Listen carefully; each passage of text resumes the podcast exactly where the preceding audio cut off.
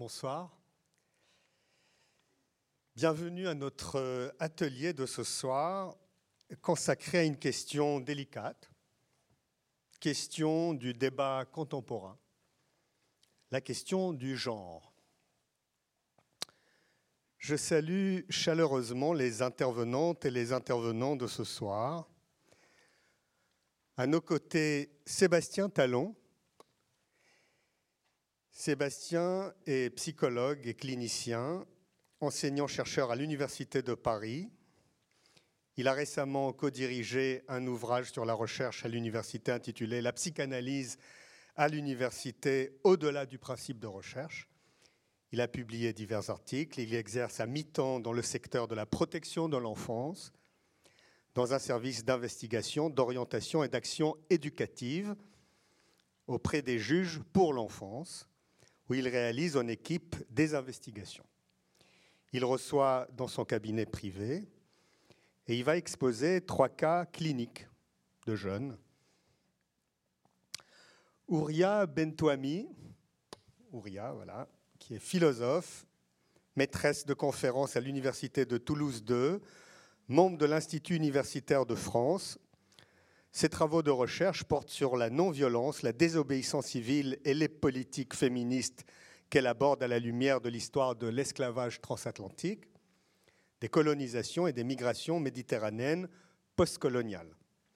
Elle a notamment publié Race, culture, identité, une approche féministe et postcoloniale en 2015, Le dépôt des armes, non-violence et désobéissance civile, toujours en 2015 aux presses universitaires de France, son dernier ouvrage paru, dont nous reparlerons demain à la médiathèque avec euh, Robert Maggiori, et Judith Butler, Race, genre et mélancolie, publié donc euh, en 2022 aux éditions Amsterdam. Le voici. Laurie Lofer est psychanalyste et professeur au département d'études psychanalytiques de l'UFR, Institut des humanités, sciences et sociétés à l'Université Paris-Cité. Elle est directrice de l'UFR, Institut des Humanités, Sciences et Sociétés, auteur de très nombreux articles et livres sur la psychanalyse et le genre, sur la psychanalyse et la littérature aussi. Elle a co-dirigé avec Amos Keverer l'ouvrage Foucault et la psychanalyse en 2015, avec Florence Rochefort Qu'est-ce que le genre? chez Paillon en 2014. Elle est l'auteur de Murmure de l'art, pardon, Murmure de l'art à la psychanalyse en 2021 chez Hermann, et son dernier ouvrage, celui-ci, pardon, je vais vous le montrer quand même, qui est un très très bel ouvrage euh, euh, d'ailleurs, euh, s'intitule Vers une psychanalyse émancipée renouer avec la subversion, est paru aux éditions La Découverte en 2022.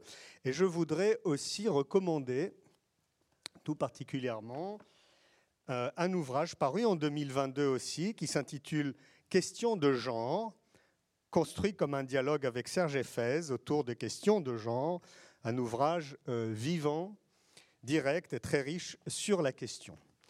Et last but not least, Smith, artiste-chercheur, euh, Smith expérimente et explore les liens entre l'humanité contemporaine et ses figures limites, engageant son propre corps et celui de ses collaboratrices et collaborateurs dans des projets mondes interdisciplinaires qui, allient, photographie, film et installation.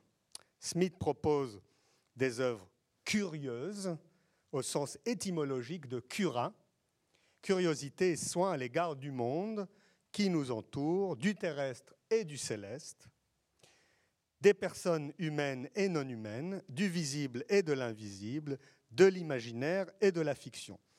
Smith est actuellement artiste associé à la filature, fiction, euh, euh, pardon, à la filature, scène nationale à Mulhouse, et lauréat en duo avec l'écrivain Marie Ndiaye de la Villa Albertine aux États-Unis diplômé de l'École nationale supérieure de la photographie d'Arles, du Frénois, de la Sorbonne et euh, docteur de l'Université du Québec à Montréal. Son travail est représenté par la galerie Christophe Gaillard. Alors, ce soir, nous avons souhaité faire entendre des voix dont le travail tourne subtilement, intelligemment, autour de cette question de société qu'est le genre. Nous avons souhaité montrer en quoi leur travail, qu'il soit universitaire, clinique, psychothérapeutique ou artistique, bouscule les lignes ou les frontières politiques, philosophiques, sociologiques ou psychanalytiques, en donnant à penser à la fois des parcours factuels vécus, des formes de vie nouvelles et parfois inédites. Smith, d'ailleurs, le montre quand il représente des corps en transition. Par ce dialogue, ce soir, nous voulons montrer et faire entendre les témoignages de ce qui arrive au genre humain, de ce qui survient en ce moment même quant au genre humain. On peut d'emblée poser la question, l'interrogation et les transformations du genre sont-elles un phénomène nouveau ou renvoient-elles à un passé immémorial? Il faut, je crois, se garder de penser naïvement ou de dire de manière plus insidieuse que le genre se voit aujourd'hui dérangé plus qu'avant. Qu'il se voit aujourd'hui troublé là où auparavant il aurait été bien déterminé, fixé ou stabilisé. Nous sommes réunis ce soir pour interroger et remettre en question un certain discours doxique. Ce sont les questions de la naturalité du genre, d'une quelconque identité biologique première ou originaire, ou de sa construction sociale qui se pose ici dans leur radicalité abyssale. Le genre est-il un phénomène historique? Une construction historique au même titre que, par exemple, les religions, que les institutions politiques, que l'État, par exemple la pensée de Judith Butler, à laquelle nous allons certainement nous référer, est construite sur l'idée que le sexe, le genre, le corps, c'est dire la nature, entre guillemets, soit toujours déjà construit. Pour revenir à cette idée que par le passé, le genre se réduisait aux deux genres établis, normés, féminin et masculin, en réalité, on peut se poser la question, Comment était-ce avant? Comment vivaient les hommes et les femmes qui ne se retrouvaient pas dans les catégories qu'on leur imposait? Et surtout, à quel prix? À quel prix avons-nous, pendant si longtemps, ignoré sciemment leur mal-être, leurs besoins, leurs désirs, leurs aspirations, leurs rêves Certainement, quelque chose est plus visible aujourd'hui dans le questionnement sur le genre, sur la nature, sur la culture, sur la manière dont l'humain est appréhendé sous des catégories sociales qui l'enferment et le réduisent en l'identifiant. Mais il faut croire que ce qui surgit sous la forme d'une certaine dénaturalisation a toujours été à l'œuvre d'une manière ou d'une autre, implicitement, au cœur de cette situation existentielle qui est la nôtre, Pensez à la figure de l'androgyne chez Platon, par exemple, du troisième genre.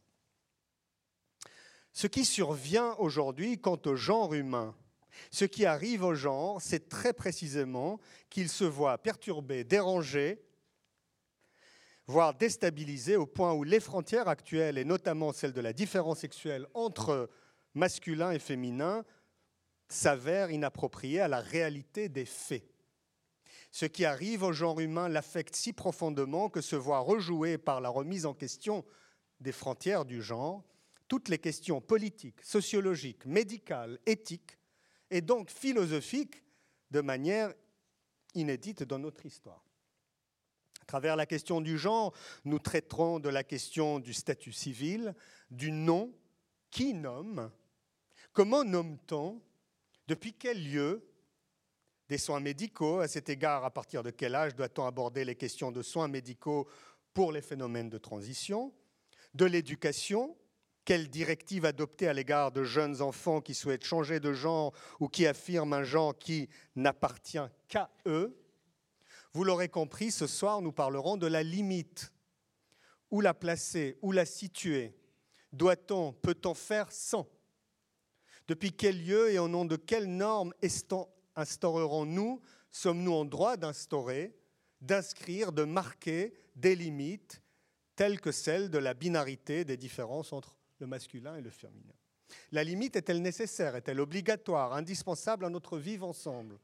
Et si oui, évidemment la question des limites est une question politique, peut-elle être normativement fixée sans aussi nier ou dénier l'humanité d'existence singulière, sans folklore, terme cher à Judith Butler, et terme évidemment cher à Lacan d'abord, sans folklore certains corps réels, souvent d'ailleurs invisibles, oubliés, inaperçus et surtout souffrants? Je voudrais vous lire le passage d'un livre qui aura marqué plus que nul autre la question du genre, trouble dans le genre, le voici, pardon, trouble dans le genre, le féminisme et la subversion de l'identité de Judith Butler. C'est un texte, euh, c'est un livre de 1990. Vous avez le passage devant vous. J'ai grandi en me familiarisant, si l'on peut dire, avec la violence qu'exercent les normes de genre. Un oncle incarcéré à cause d'un corps anormal, privé de famille, d'amis, vivotant jour après jour dans un institut dans les prairies du Kansas. Du Kansas. Des cousins gays forcés de quitter leur maison familiale à cause de leur sexualité, réelle ou fantasmée. Mon fracassant coming out à l'âge de 16 ans, et par la suite des pertes d'emploi, d'amantes et de maisons ont rythmé ma vie d'adulte. Tout cela m'a fait connaître la condamnation dure et marquante. Mais, ça c'est très important, on en parlera sûrement, fort heureusement, cela ne m'a pas empêché de rechercher le plaisir et la reconnaissance de ma vie sexuelle.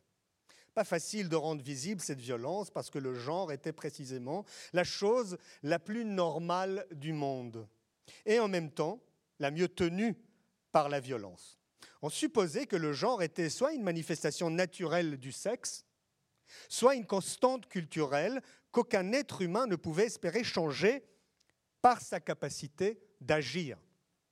J'ai fini aussi par saisir quelque chose de la violence liée à la vie fort close, celle dont on ne dit pas qu'elle est vivante, dont l'incarnation implique la suspension de la vie ou une condamnation à mort sans cesse différée.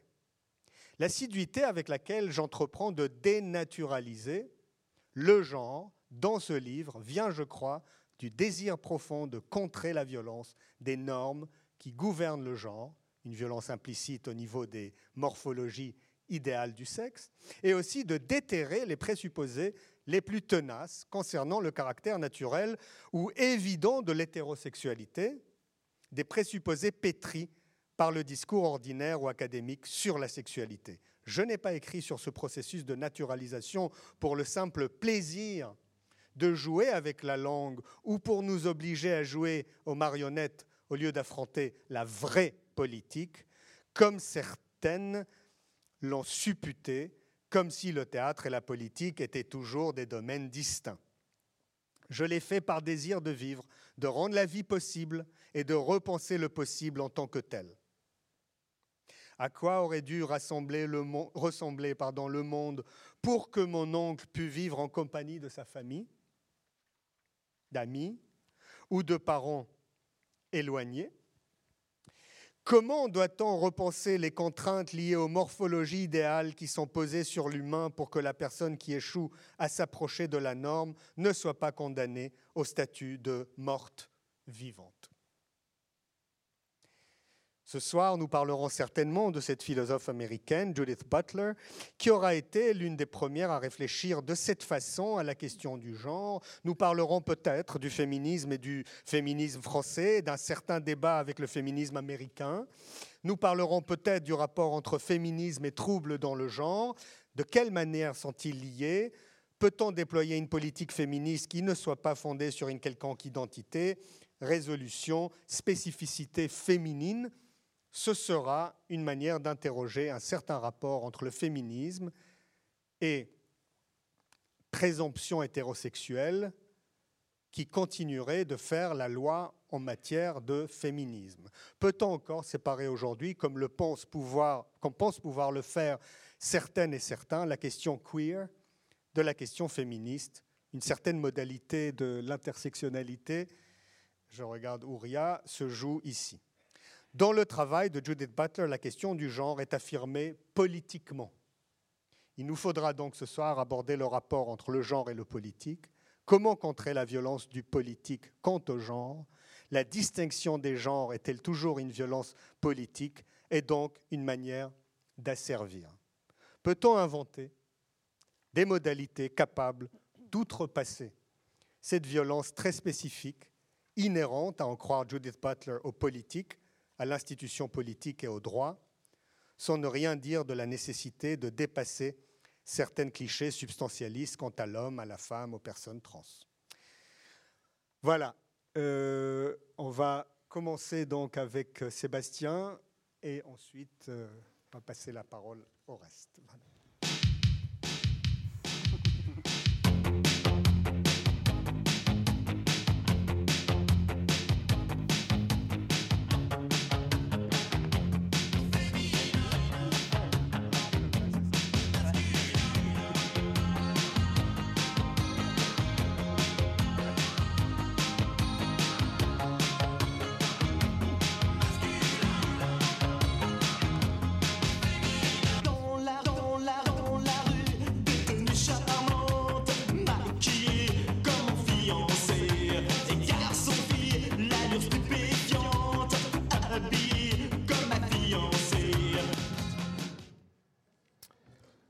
À toutes et tous. En premier lieu, je tiens à adresser mes remerciements aux organisateurs des rencontres qui nous réunissent ce soir. Il y a bien sûr Charlotte Kaziragi, Raphaël Zaguri, mais aussi Laura, Céline et tous ceux qui, dans l'ombre, permettent cette réflexion. Donc merci à vous. L'introduction musicale a pu vous étonner, mais je voulais sciemment en fait vous décaler dans quelque chose qui, peut-être pour certains, peut être familier, cette chanson, pourtant, date de 1985. Elle est chantée donc par le groupe Indochine et s'intitule Troisième sexe, en référence assez directe avec l'œuvre de Simone de Beauvoir, mais aussi en référence avec le monde rock. Cet univers interroge depuis bien longtemps les enjeux du genre. Le rock, après tout, n'est-il pas, ou n'a-t-il pas été, pour ceux qu'on dit bon chic, bon genre, un chant musical de ceux qui ont mauvais genre? Ou de ceux qui font genre. Bref, on le voit, ce soir, genre de rien, cela interroge. Ça interroge toujours aussi quand on débarque en ville, pour continuer une autre citation d'un célèbre opéra rock.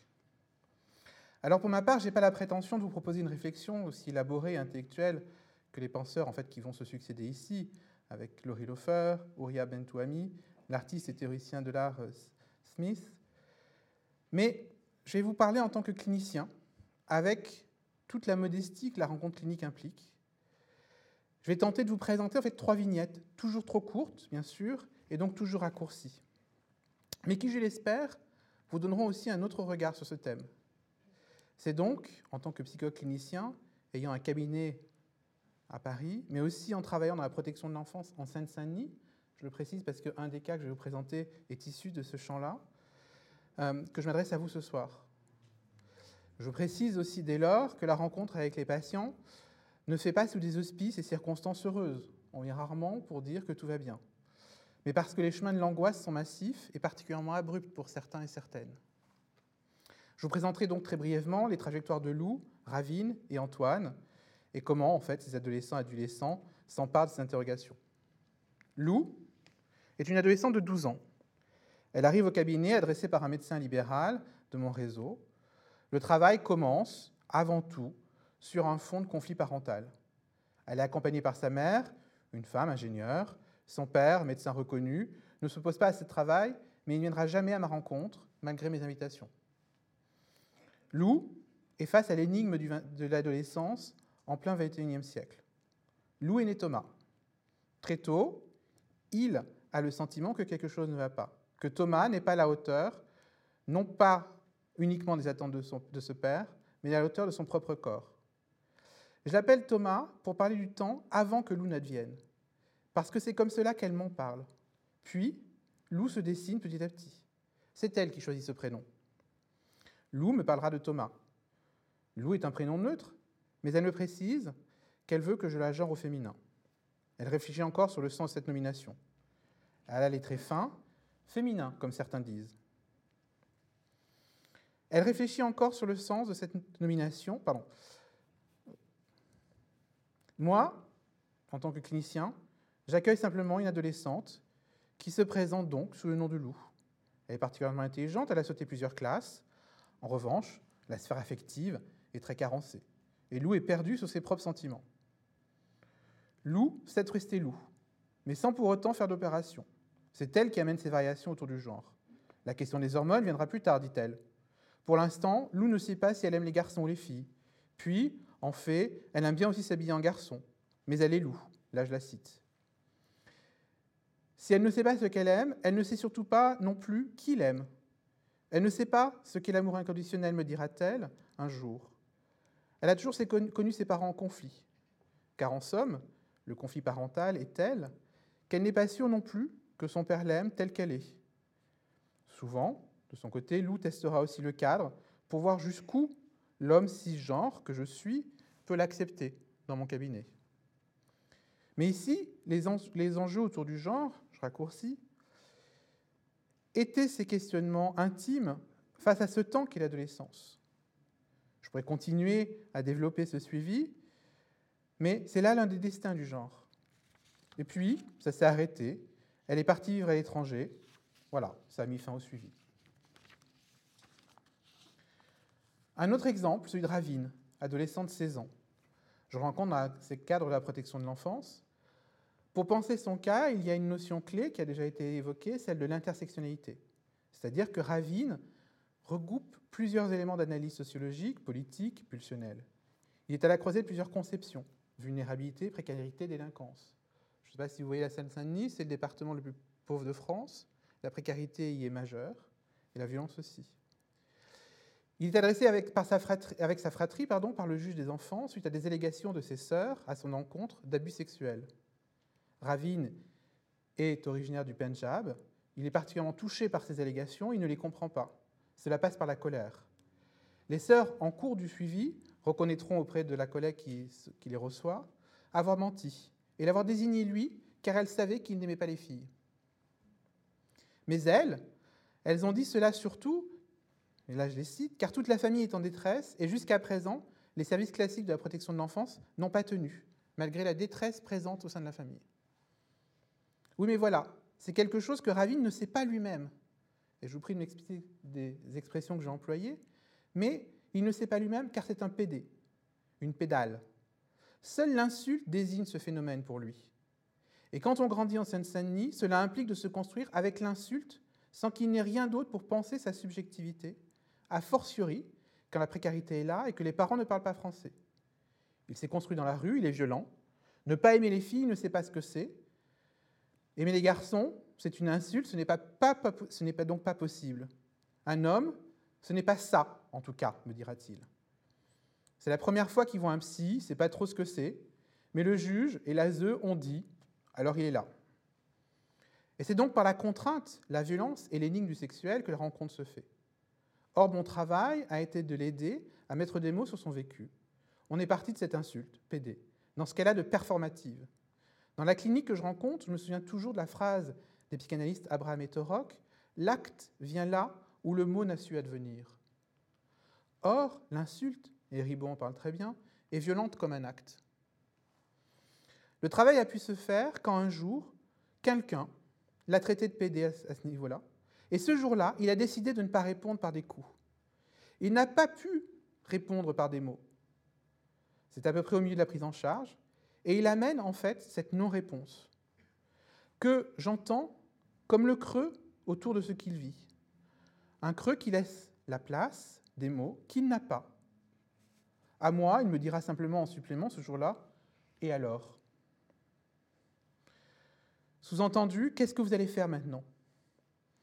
Eh bien, dès lors, je l'ai aidé à réfléchir avec lui en partant de ce que, poétiquement, Laurie Lofer nomme les constellations identitaires.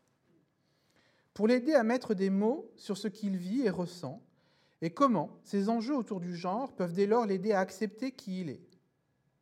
Il faut savoir, malheureusement, qu'un des destins autour des genres, en tout cas dans, le 93 tel que je peux le rencontrer, est souvent la prostitution masculine, accompagnée de la prise de stupéfiants et la violence des réseaux qui sont impliqués par ça. Et donc, c'est aussi travailler là-dessus. Ravine, petit à petit, a repris une scolarité et désormais est étudiant en Angleterre. Enfin, je vais vous parler d'Antoine. Antoine, il est étudiant en éco, hétérosexuel, cisgenre. Il vient me voir suite à une rupture amoureuse. C'était son premier grand amour, il se désespère. Il ne veut pas rentrer dans le cercle vicieux des filles pour un soir, dit-il. C'est lui qui amène ces notions et bien d'autres. Il réussit à l'université, tout se passe très bien. Et pourtant, il se dit sensible et ça lui pèse. En fac d'éco, il a l'impression d'être isolé et seul car il aime le piano, la littérature, il aime la nature aussi. Il fait des grandes balades. À ce moment-là, j'évoque avec lui les rêveries du promeneur solitaire et de ce que ça peut le travailler.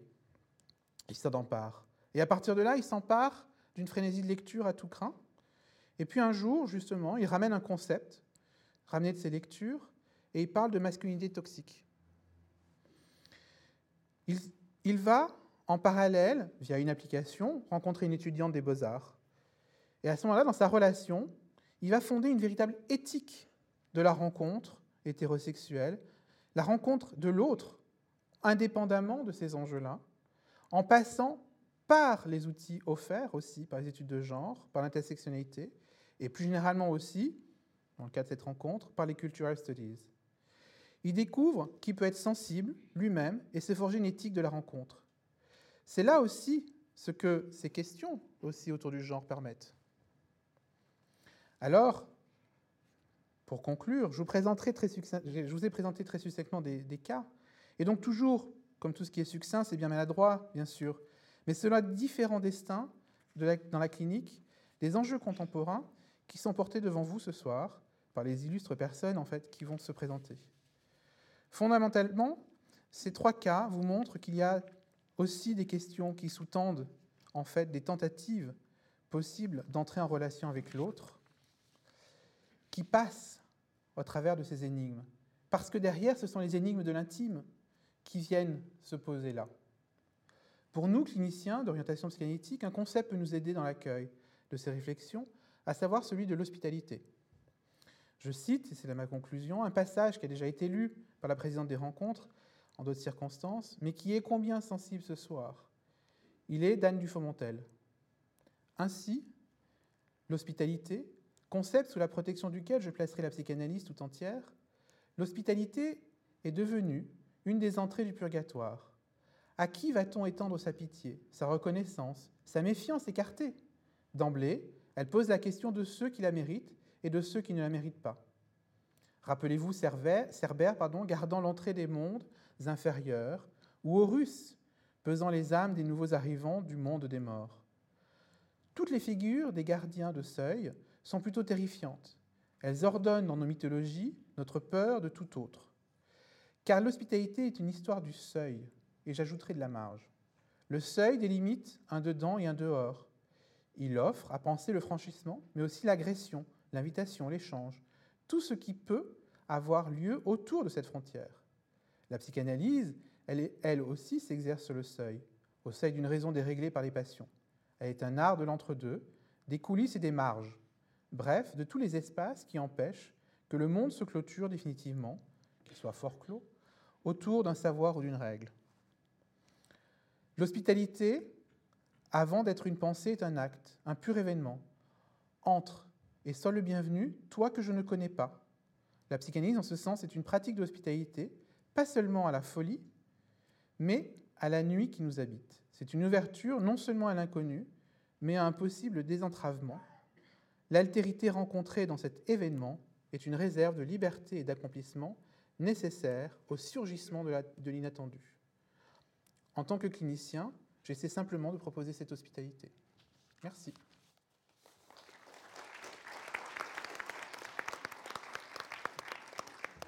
Merci. Ouria, parole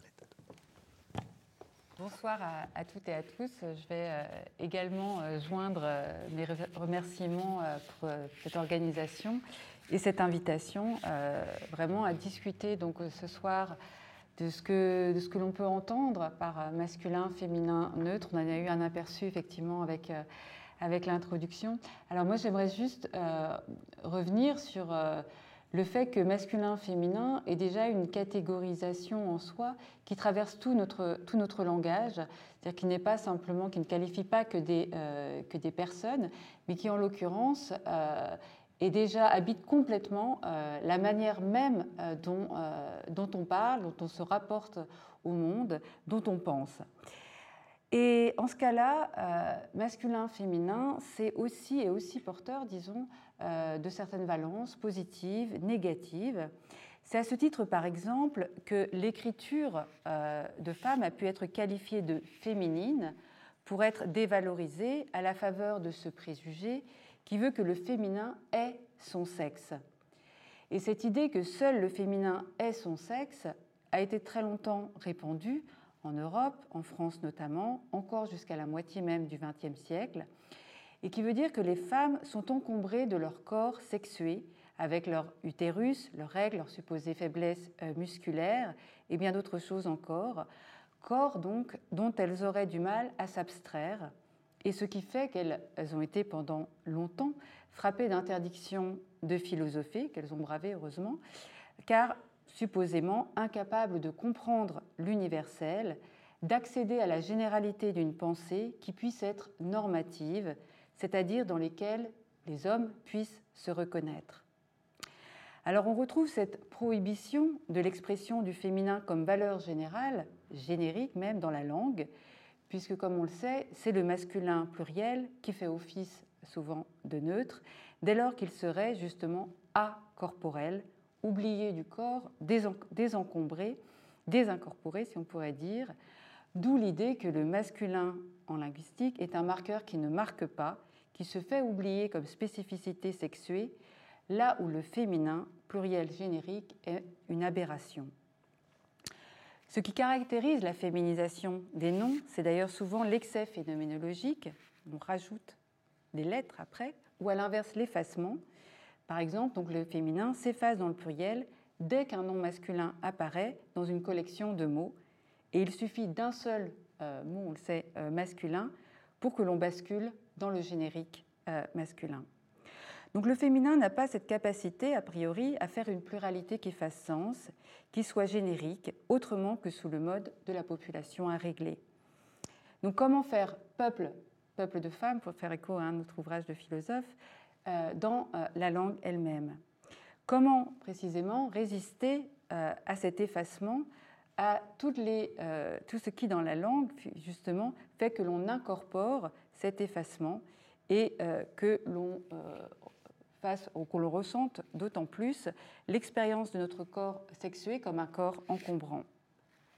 Alors, il y a eu bien sûr bien euh, des réappropriations, et notamment, qui n'est pas la moins illustre d'ailleurs, par des écrivaines comme Monique Wittig dans Les guerrières, avec le double L, guerrières, du féminin pluriel qu'elle emploie comme un pluriel justement de la généralité générique euh, pour dire le général et donc non pas simplement euh, pour dire que ce ne sont que des femmes.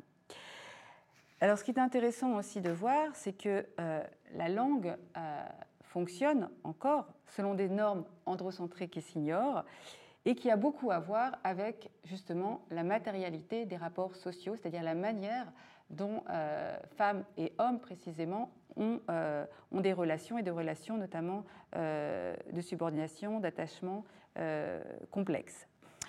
Par exemple, je vais, donner un, je vais donner un exemple qui a trait justement à ma profession en l'occurrence, où il y a eu un acharnement, un peu des résistances, on va dire, acharnées contre, par exemple, la féminisation du, du nom maître de conférence en maîtresse de conférence. Et avec cette idée-là, avoir entendu, mais maîtresse, c'est la maîtresse au sens sexuel du terme, euh, ou alors c'est la maîtresse euh, euh, d'école, ou encore c'est la maîtresse de maison. Mais en revanche, donc voilà, le maître, lui, au, masculin, ne posait absolument aucun problème. Donc il est intéressant de voir justement comment est-ce qu'il y a des résistances aussi dans la langue qui ont directement à voir, donc ils ne sont pas simplement de l'ordre des représentations, mais à la manière dont ordinairement aussi euh, les hommes et les femmes se, euh, relationnent, si on peut dire, euh, ça comme ça. Alors, la question donc se pose évidemment de savoir, donc pas simplement comment réinventer une langue, si on ne réinvente pas aussi, si on ne repense pas précisément les rapports sociaux. Et en l'occurrence, comment penser donc la diversité, la pluralité, comme on l'a déjà entendu précédemment, des formes euh, de vie et des formes justement de rapport à soi qui ne se retrouvent pas dans cette binarité, dans cette, ce qu'on appelle la bicatégorisation euh, des sexes, et qui justement ont parfois une position même transversale, donc Comment rendre compte, rendre intelligible et rendre vivable, comme le dit effectivement Judith Butler, des masculinités non mâles, des féminités qui justement ne se conforment pas par exemple à leur genre. Donc comment euh, rendre vivables ces formes euh, de vie, comment accepter et même, euh, enfin plus que ça je pense, le décrochage qu'il peut y avoir entre les attentes sociales liées au fait de dire, par exemple, comme elle le dit très bien Judith Butler, à la naissance, ceci est une fille ou ceci euh, est, euh, est, un garçon, de, justement de ce qu'il va ou elle va euh, devenir plus tard. Donc il semblerait bien que c'est la binarité des catégories qui pose problème, dès lors que l'on a justement l'absolutisation de deux sexes que l'on classe. Et il y a dans cette manière de classer, de dire ceci est une femme ou ceci est un homme, euh, qui précisément relève d'une pulsion euh, classificatrice qui est une pulsion de, hiérarchisation. Sinon, à quoi bon faire cette, différence? Toutefois, et là c'est là où je complique un peu, euh, les choses, ce n'est pas simplement la binarité qui pose problème. Euh, si euh, on, y regarde un peu plus près, justement, dans la manière dont se sont construites les catégories de féminin, de masculin et d'indifférenciation de sexe, alors qu'on peut appeler neutre peut-être, mais qui ne portait pas nécessairement euh, son nom, eh bien, il y a précisément des, les logiques, disons, de, ces formes de catégorisation des sexes se sont combinées à une, suturé, on va dire ça comme ça, à une histoire euh, coloniale de catégorisation justement raciale. Donc là, ce qui devient euh, intéressant, c'est que féminin, masculin ont été bien plus labiles que ce que l'on pense en réalité, même dans des, euh, dans des, dans des matrices de domination. C'est-à-dire qu'il finalement, cette idée qu'il y aurait une fixité claire euh, entre le féminin et masculin, comme l'a très bien rappelé euh, euh, Raphaël, est en grande partie une illusion, puisque même dans les outils de, de, domination, on a au contraire, par exemple, caractérisé des peuples entiers comme étant féminins. Donc des peuples entiers, ça veut dire qu'il y avait aussi dedans des hommes qui étaient caractérisés comme féminins, par exemple. Donc l'idée même, par exemple, de reconnaître certaines populations comme étant primitives allait avec le fait de les féminiser ou au contraire de les hyper-masculiniser, notamment euh, pour, euh, pour les femmes. Je pense enfin, ce qui euh, clairement s'est passé dans l'esclavage des plantations, par exemple aux Caraïbes, en France, où on masculinisait les femmes. Donc il s'agissait justement de faire de ces corps, de ces corps des corps labeurs, et donc pour ce faire, il fallait pouvoir euh, par exemple, et bien dire qu'il y avait une vérité proprement euh, de ces femmes-là, qu'elles avaient une musculature euh, qui était propice justement à la récolte, au travail dans les champs, etc. Donc finalement, il y a aussi des formes historiques de déchéance de féminité sur des corps nés femmes et qui avaient directement à voir avec la, la, manière dont elles étaient perçues, catégorisées comme appartenant à une population, et en l'occurrence à une population servile noire. Hmm. Et c'est la même chose, on va dire, bien sûr, pour ce qui s'est passé alors, en Europe, notamment par exemple avec l'homosexualité masculine, avec l'idée toujours d'une euh, féminisation euh, des, euh, du, sexe dans, ce cadre-là, donc d'une inversion d'une inversion sexuelle, qui a été thématisée clairement. Hein, la médecine, je pense à Julien Chevalier notamment en France, mais d'autres, qui pensaient donc cette, cette, qu'il y avait une forme de sexualité qui était une déchéance, d'une certaine façon, du sexe, de sexe, une inversion de sexe. Alors euh, l'autre aspect aussi, c'est que euh, qu'il faut mettre en avant, c'est que il y avait cet idéal aussi d'une euh, civilisationnelle, que le maximum de la civilisation, c'était justement d'atteindre la différence des sexes. C'est-à-dire qu'au plus donc toujours dans le même Julien Chevalier, mais il n'y a pas que lui, hein. il y en a d'autres, d'une certaine façon aussi, par euh, celui qu'on appelle le père de la euh, sexologie aussi, Avlokelis, il y avait cette idée-là, c'est qu'au maximum, si vous voulez, de, l'avancement des, techniques, etc., correspondait au niveau de l'ordre des sexes le maximum de la différence. Et les populations qui justement étaient indifférenciées, qu'on considérait comme indifférenciées euh, sexuellement, eh bien, étaient euh, taxées d'arriération, euh, civilisationnelle, d'inadaptée même dans la, euh, dans, la, dans la civilisation. Donc vous aviez, alors c'est intéressant parce que la racialisation, elle opérait aussi en interne forme d'intensification comme ça, de division anthropologique interne même euh, à l'Europe. Donc vous aviez les paysans, par exemple, qui étaient racialisés à ce titre, on voyait peu de différenciation euh, sexuelle, donc des femmes paysannes que l'on avait catégorisées comme mâles. Et euh, bah, voilà, vous aviez ces, ces confusions, un trouble, si on peut dire, des sexes, qui étaient considérés comme une menace. Et ça, c'est, je pense que cette notion même de menace, d'anxiété, euh, par rapport aux troubles euh, dans, euh, dans, les sexes et dans le genre en l'occurrence, est quelque chose qui précisément a fait l'objet de, réflexions parce que ça a été considéré aussi comme des formes de désobéissance corporelle, désobéissance aux normes, à l'ordre de la différence des sexes, et donc qui, demandait une forme de correction, de punition, voire de, de correction au nom d'un principe civilisationnel, de l'ordre public, euh, euh, etc. Et euh, à titre d'exemple, vous avez par exemple, alors comme je travaillais sur la non-violence et la désobéissance civile, c'est intéressant de voir par exemple comment les suffragettes étaient considérées. Donc les suffragettes qui étaient des femmes bourgeoises de bonne famille, mais le fait qu'elles ne mangeaient pas, la grève de la faim pour pouvoir justement avoir droit au, droit de, vote, était considérée véritablement comme une menace même pour la reproduction de la nation elle-même. C'est-à-dire que le fait de l'assèchement euh, du ventre euh, compromettait fortement cette autre fonction du ventre qui était la reproduction. D'où ce gavage quand même qui est une forme de torture, en l'occurrence une torture euh, politique, mais qui a véritablement à voir avec la correction, avec c'est une violence punitive de genre en l'occurrence, de discipline euh, de genre des corps, c'est-à-dire de ramener, de punir cette forme de désobéissance à, euh, leur, euh, à, leur, à leur sexe. Alors, juste pour peut-être pour un peu terminer là-dessus, mais c'est pour ça qu'il ne faut pas nécessairement, disons que l'enjeu aussi, parfois, en tous les cas c'est ça, d'être reconnu comme un sexe ou à l'inverse simplement euh, d'être euh, au-delà euh, de la différence des sexes a énormément à voir, c'est ce qu'a bien montré Judith Butler, avec le fait d'être reconnu comme humain. C'est-à-dire qu'il y a dans les déchéances de sexe, comme je viens de le montrer, c'est une forme de déshumanisation, de dégradation de l'humanité. C'est pourquoi, euh, dans, le, féminisme euh, noir décolonial, on cite souvent cette phrase célèbre donc d'une ancienne esclave qui se retrouve à une convention abolitionniste donc euh, contre, contre l'esclavage en 51 et qui dit donc le fameux et moi ne suis-je pas une femme?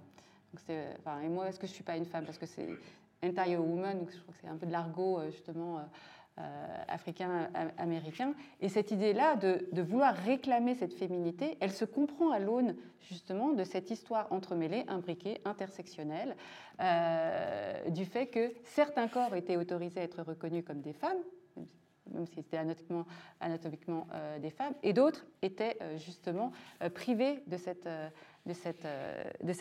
cette possibilité-là. Donc, il y a donc cette, toute cette histoire-là qui, est, qui, est, qui, est, qui, est, fondamentale, je, crois, enfin, qu'il faut, qu'il faut prendre en compte, c'est-à-dire que finalement, ce qui est en jeu derrière tout ça, c'est la possibilité de vivre une vie proprement humaine. Merci, merci beaucoup, Ria. Laurie, la parole est à toi. Merci beaucoup, merci pour cette invitation. Je me joins bien sûr à mes collègues euh, pour remercier euh, tout le comité organisateur. Alors, je voudrais euh, continuer pour poursuivre notre discussion, esquisser le mouvement des rapports entre corps et psychanalyse. Je reprends ce que tout à l'heure Raphaël a évoqué et Ria aussi quand on est psychanalyste, il se trouve que je suis psychanalyste, clinicienne, et que ce qui m'intéresse, c'est souvent de savoir comment créer les conditions, je reprends le terme d'une vie vivable, d'une vie habitable, et je rajoute le terme que Raphaël a employé tout à l'heure, d'une vie vivante, ce qui n'est pas toujours la même chose qu'une vie euh, habitable ou vivable. En d'autres termes, ce qui m'intéresse, c'est de savoir qu'est-ce qui crée une certaine forme d'érotique dans la vie, c'est-à-dire une capacité à être dans l'élan, hein, dans l'élan de vie. Alors, je voudrais vous présenter trois temps euh, qui, articulent euh, le rapport entre corps et psychanalyse. Trois temps qui sont en fait des balises que je vais un petit peu déplier avec vous aujourd'hui, ce soir. Le corps pulsionnel, le corps politique et le corps cyborg Cyborg, il faut l'entendre comme le corps technologique, j'y reviendrai. Et si j'ai choisi ces trois moments, ces trois temps, c'est parce qu'à chaque fois, il est question d'un réagencement des frontières épistémologiques pour la psychanalyse, à une pensée nouvelle des catégories qui créent des lignes de partage différentes entre féminin, masculin, neutre, etc. Ce que je trouve d'ailleurs tout à fait intéressant dans le titre de nos journées philosophiques, c'est qu'en fait, il y a une certaine forme de réponse Hein, puisque c'est masculin, féminin, neutre, etc. Donc la réponse dans le neutre, etc., est déjà apportée au compte de façon de défaire les catégories. Hein, j'y reviendrai. Alors commençons par le, début, si je puis dire. Enfin, le début pour moi c'est Freud, pardon, hein, mais euh, voilà, chacun a son propre début. Euh, l'invention de Freud, Sigmund Freud, donc, qui est l'inventeur de la psychanalyse, l'invention de Freud a permis d'effacer des frontières D'abord, celle du normal et du pathologique, celle du corps, du soma et de la psyché, et permis aussi de brouiller d'autres frontières, notamment le savoir et le pouvoir. Je ne vais pas déplier ça ce soir, mais ce qui est intéressant, c'est de voir que pour la psychanalyse, le savoir est du côté du patient et non pas du côté du médecin ou du sachant ou du clinicien. Donc ça, c'est aussi un retournement. Et autre euh, frontière brouillée, évidemment, celle du, masculin, féminin, c'est-à-dire des frontières qui vont concerner le corps et le genre. D'emblée, cette méthode thérapeutique a été considérée comme subversive parce que précisément, elle a effacé ou brouillé ou déplacé les catégories. C'est très compliqué de s'imaginer, on pourra peut-être en discuter après, mais c'est très compliqué de s'imaginer de penser hors catégorie. En fait, on est habitué à penser par des catégories, c'est-à-dire par ce qui produit des différences homme versus femme, féminin versus masculin, etc. Ça, ce sont des catégories, et ces catégories, bien sûr, on peut considérer qu'elles ont été aussi produites par certains discours. Alors, comment Freud s'y prend pour brouiller ces catégories? Eh bien, il rompt d'abord avec une tradition psychiatrique de son temps. Ouria a parlé tout à l'heure de Havelock Ellis, hein, mais il y a un, psychiatre allemand euh, très important qui s'appelle Kraft Ebing et qui a écrit en 1886 un très gros ouvrage qui s'appelle Psychopathia sexualis, le latin faisant un peu plus savant, hein, mais c'est tout ce qui concernait euh, les, déviances sexuelles, toutes les psychopathologies sexuelles. Kraft Ebing, en fait, quand il écrit ce livre, euh, il, montre comment une déviance sexuelle est considérée à partir du moment où l'acte sexuel ou la pratique sexuelle ne vise pas la reproduction de l'espèce. Alors vous pouvez donc considérer les raisons pour lesquelles ce livre était un gros ouvrage. Hein, c'est-à-dire que si les pratiques euh, sexuelles ne visent pas les... Enfin, vous avez compris. Donc, 1886, Psychopathia Sexualis, un, immense livre sur ces déviations, sur, ces déviations, sur déviance sexuelle, qui consistait donc à considérer euh, que tout ce qui ne visait pas de façon hétérosexuelle la reproduction était considéré comme une psychopathologie. Eh bien, Freud rompt avec cette tradition psychiatrique à son époque. Et ça, peut-être qu'on a un peu tendance à l'oublier, hein, mais à ce moment-là, il fait un peu scandale parce que précisément, il, il découple la sexualité de la reproduction il découple, il désolidarise, si je puis dire, le plaisir de la sexualité et la sexualité de la reproduction. Et en son temps, c'est évidemment un acte, hein, un acte très, qui avait été considéré comme scandaleux parce que euh, euh, il, montre aussi comment on peut défaire, alors ça peut-être on pourra en rediscuter, mais on peut défaire la question morale de la question de la sexualité. Et dans la psychanalyse, bien sûr, il y a tout, ce point-là. Donc le premier temps, c'est ce temps de l'invention freudienne, c'est-à-dire le corps pulsionnel. Pour Freud, un corps, c'est d'abord un élan pulsionnel, en dehors, hein, un mouvement, hein, en dehors même des objets, qu'ils soient euh, masculins ou féminins. Et je ne vais pas entrer dans le détail de la, définition que Freud fait de de la pulsion, mais il dit quand même une chose importante, le concept de pulsion nous apparaît comme un concept frontière entre le psychique et le somatique, entre le corps et la vie psychique. Ce qui fait, et c'est ça qui est intéressant, ce qui fait que lorsqu'il y a des dissonances hein, entre la vie psychique et le, corps, eh bien d'emblée, on peut commencer à considérer là qu'il y a quelque chose de la pulsion, du mouvement, de l'élan, hein, qui commence peut-être à euh, faire souffrir ou en tout cas poser un certain nombre de questions euh, au sujet, à la personne. Donc il y a cette idée de la pulsion, et il y a un autre point qui est très important dans l'invention freudienne, c'est ce qu'il va appeler la théorie sexuelle infantile. Alors la théorie sexuelle infantile, c'est pas simplement la question de l'enfant, hein, c'est de considérer que c'est le sens élargi de la sexualité. Pour Freud, ce qui est important dans ce qu'il nomme la libido, hein, euh, euh, c'est tout ce qui va produire de l'énergie vitale. En fait, c'est ça l'importance chez Freud, c'est ça. C'est l'élan érotique. Et là où il met l'accent, encore une fois, c'est un élan érotique, peu importe l'objet de cet élan. Ce qui est important, c'est d'investir, d'investir un objet. Hein. et quand je dis investir un objet, ça veut dire quoi? Ça veut dire qu'on peut investir son travail, qu'on peut investir euh, d'autres, des, éléments qui ne sont pas nécessairement euh, des objets euh, sexués. Hein. Et là où Freud insiste, c'est que ce qui est important, donc, c'est ce mouvement pulsionnel versus ce qu'il va appeler plus tard des formes de mélancolie. Hein, le fait qu'un sujet vivant se, désinvestisse, soit désinvesti de sa capacité euh, euh, pulsionnelle. Donc, pour Freud, voilà, il y a un irréductible, je dirais, du sujet de la psychanalyse, c'est la pulsion, c'est cet élan, c'est cette érotique, et la variabilité de son objet. Freud, ce qui est important, c'est qu'un objet peut être variable. Et c'est d'ailleurs très intéressant parce qu'il y a une petite note de bas de page, mais je ne vais pas entrer là, trop dans le détail, mais que, Freud, sur laquelle Freud insiste en disant chez les, anciens, il parle des Grecs, chez les anciens, ce qui était important, c'était non pas l'objet, mais la pulsion. Et il se pose la question de savoir pourquoi. Hein, pourquoi, euh, au 19e, ce qui va être important, c'est plutôt l'objet, hein, plutôt l'objet, sexué notamment, que la pulsion. Hein, donc on voit bien qu'il va euh, reprendre ça, euh, euh, je dirais, à la base, c'est-à-dire l'élan de vie et ce mouvement-là. Donc le sujet auquel a affaire la psychanalyse, ou la psychanalyste que je suis, hein, c'est précisément ce mouvement-là, hein, et c'est plus le caractère pulsionnel et érotique que l'objet lui-même. Alors, ce premier temps fondateur de la psychanalyse inaugure une véritable rupture qui est bien sûr à remettre dans, euh, dans le contexte historique de l'époque de Freud.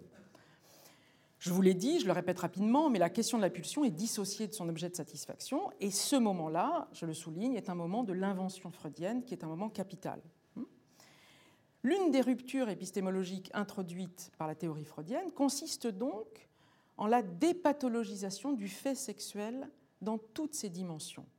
Ça ne veut pas dire qu'il ne faut pas qu'il y ait de morale, mais pour la psychanalyse, hein, je reviendrai sur cette histoire de normes, hein, mais que pour la psychanalyse, il y a une dépathologisation du fait sexuel dans toutes ses dimensions, et Freud a conservé jusqu'au dernier texte l'idée de ce qu'il va appeler une polymorphie de la sexualité infantile. Hein, c'est-à-dire que pour lui, la polymorphie, c'est-à-dire toutes les formes possibles de sexualité, qu'il ne considère pas comme pathologiques. Et il n'a eu de cesse de démontrer que le développement libidinal, le développement sexuel, n'est pas, euh, n'est pas stable, qu'il n'y a pas forcément de stade. Pour lui, la question de stade, vous savez, on est très habitué à entendre le stade oral, anal, génital, etc., etc., jusqu'au Graal, hein, je sais pas quel est le, hein, mais où en tout cas il y aurait une forme de maturité sexuelle. Ça ne se passe pas exactement comme ça. C'est plus, c'est plus mouvant que ça. Hein. Euh, et ça, c'est très important dans, chez Freud parce que pour lui, la maturité sexuelle est une forme d'illusion. Et c'est aussi, ça appartient aussi à des pratiques discursives que les sexologues de l'époque de Freud, d'ailleurs, euh, dont, ils s'empareront. Hein, et on, peut aussi encore euh, en, entendre parler aujourd'hui, c'est-à-dire qu'est-ce qu'une bonne ou qu'est-ce qu'une moins bonne sexualité. Pour Freud, ce n'est pas du tout la question. Hein. Donc ce qui caractérise les pulsions sexuelles pour Freud, c'est leur immense plasticité. Voilà, une pulsion, c'est pulsion sexuelle, c'est plastique et variable. Hein. Ce sont des termes, on les a déjà un petit peu entendus, ce sont les termes de plasticité et de variation. Ce qui fait que ce moment fondateur euh, euh, fait du corps entier un lieu érotique, un lieu érogène. Hein, et ça, c'est aussi quelque chose qui est très important, qui parfois peut être débordé par ces excès pulsionnels. Hein, et c'est toute la question que Raphaël euh, mettait en perspective tout à l'heure, celle des limites à certaines formes d'excès pulsionnels. En, d'autres termes, pour Freud, ce qui est important, c'est de laisser ce qu'on a appelé, hein, il laisse la parole à ces femmes dont on disait qu'elles étaient hystériques à l'époque, mais précisément parce qu'elles étaient dans des formes d'excès, hein, que leur corps parlait précisément, et que comme leur corps parlait, euh, ce qui était important, c'est précisément de les laisser, euh, de les laisser parler. Donc les femmes, les minorités sexuelles sont un champ d'étude avant, pour Freud bien sûr et, ses collègues, avant de devenir une fois leurs paroles retrouvées, un champ de bataille politique. Et c'est ça le deuxième temps dont je voudrais euh, parler là. Hein. Après le corps pulsionnel, le corps politique. Donc je fais un petit peu de, j'avance un petit peu dans le temps, où on va voir comment les, les, les rôles de genre vont être désessentialisés. Hein. on en a parlé euh, un petit peu tout à l'heure. Et la question du genre va permettre de rendre visible ce qui était resté dans l'invisibilité. Hein. Et pour, euh, pour cette euh, invisibilisation, une petite phrase, une petite phrase, une phrase que j'aime beaucoup de, notre grand anthropologue Lévi-Strauss, qui a écrit en 1936. Je vous lis cette phrase parce que je la trouve formidable. C'est dans son carnet de bord hein, euh, d'ethnologue. Il écrit le village entier partit le lendemain dans une trentaine de pirogues, nous laissant seuls avec les femmes et les enfants dans les maisons abandonnées. Le village entier s'en va et il nous laisse seuls avec les femmes et les enfants. Comprenez, les femmes et les enfants ne font pas partie du village. Seul le village, qui est donc l'universel masculin neutre de l'époque, est considéré, est considéré, Seuls les hommes qui s'en vont sont considérés comme le village. Et ça qui est intéressant, Hein, je ne sais pas si vous avez entendu cette invisibilisation qu'il y a dans cette phrase. On ne taxe pas Lévi-Strauss, on ne le taxe de rien. Hein, mais, mais, simplement, ce qui va être intéressant avec l'outil du genre, l'outil politique du genre, c'est de sortir de l'invisibilisation des impensés. Hein, des impensés, c'est-à-dire des catégorisations qui produisent des différences et, que, et ces différences produisent des différenciations et ces différenciations produisent des hiérarchisations. En fait, c'est ça ça la chaîne, hein, si je puis dire. C'est-à-dire que le genre permet de, sortir de l'invisibilisation des catégorisations qui produisent des discriminations. Hein.